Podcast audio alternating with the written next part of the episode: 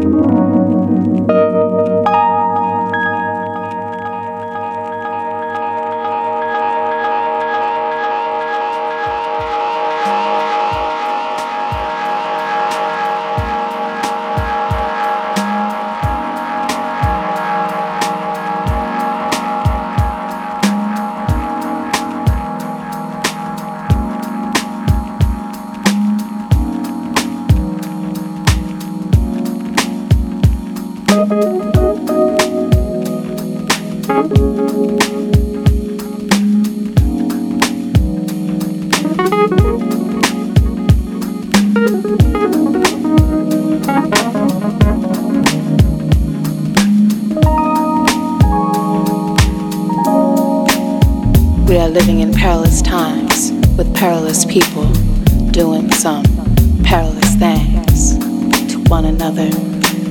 The small hand is on evil and mayhem. The big hand is on. Well, that's your choice. The big hand can be on fear and hopelessness, or we can sift through all of this bullshit and uplift, rise to a higher understanding of why humans choose war over love. Rise way above so we can touch back down on God's brown, green, blue earth with tolerance, knowledge, compassion for when other humans hurt. Tolerance, knowledge, compassion for how other folks pray a little different. Tolerance, knowledge, compassion for how other folks speak a little different. Tolerance, knowledge, compassion for the fact that we ain't just a pronoun, a little itty bitty word. It's a state of being. We, a collective, a community. We, a world community, the human family. We, sounds corny, yeah, I know, but we better start thinking, moving, breathing along these lines, or else we may not be thinking, moving, breathing for ourselves. We may not be thinking, moving, breathing, loving, or even fighting anymore at all. Cause it, this thing we call life and living, will all be over.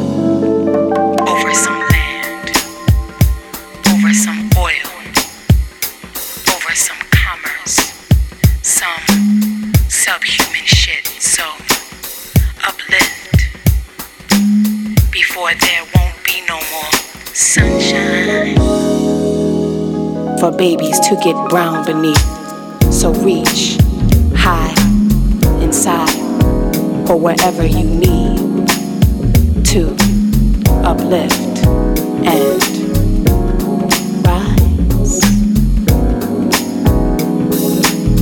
Rise. Set that big hand change and love and all that good stuff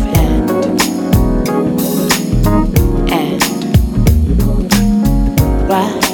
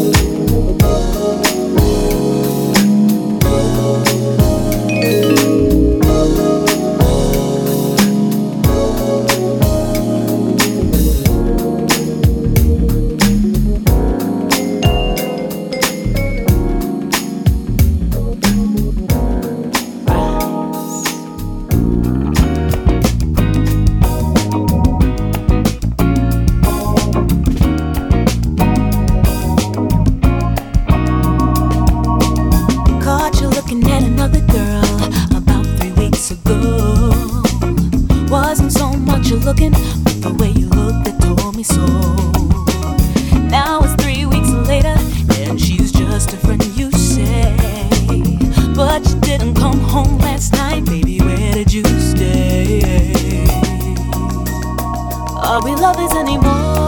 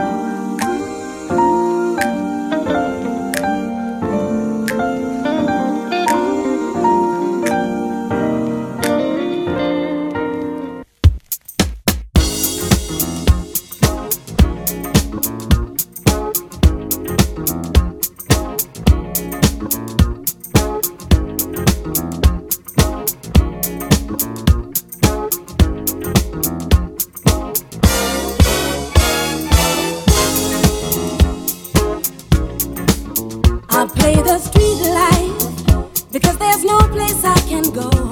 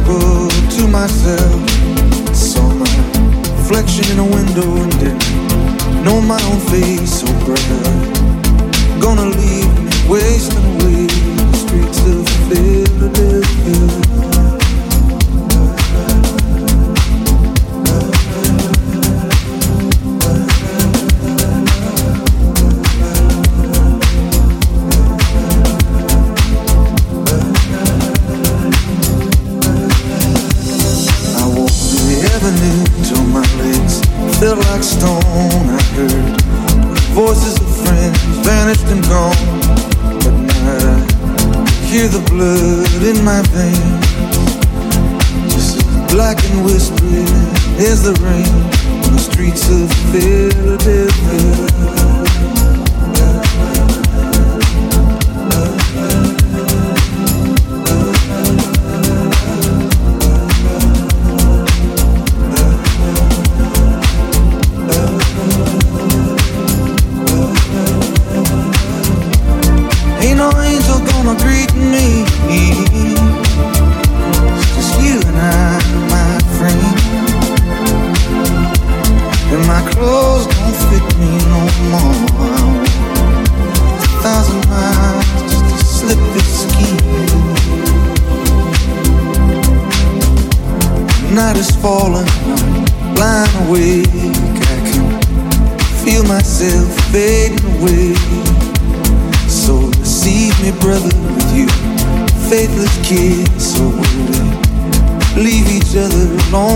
You.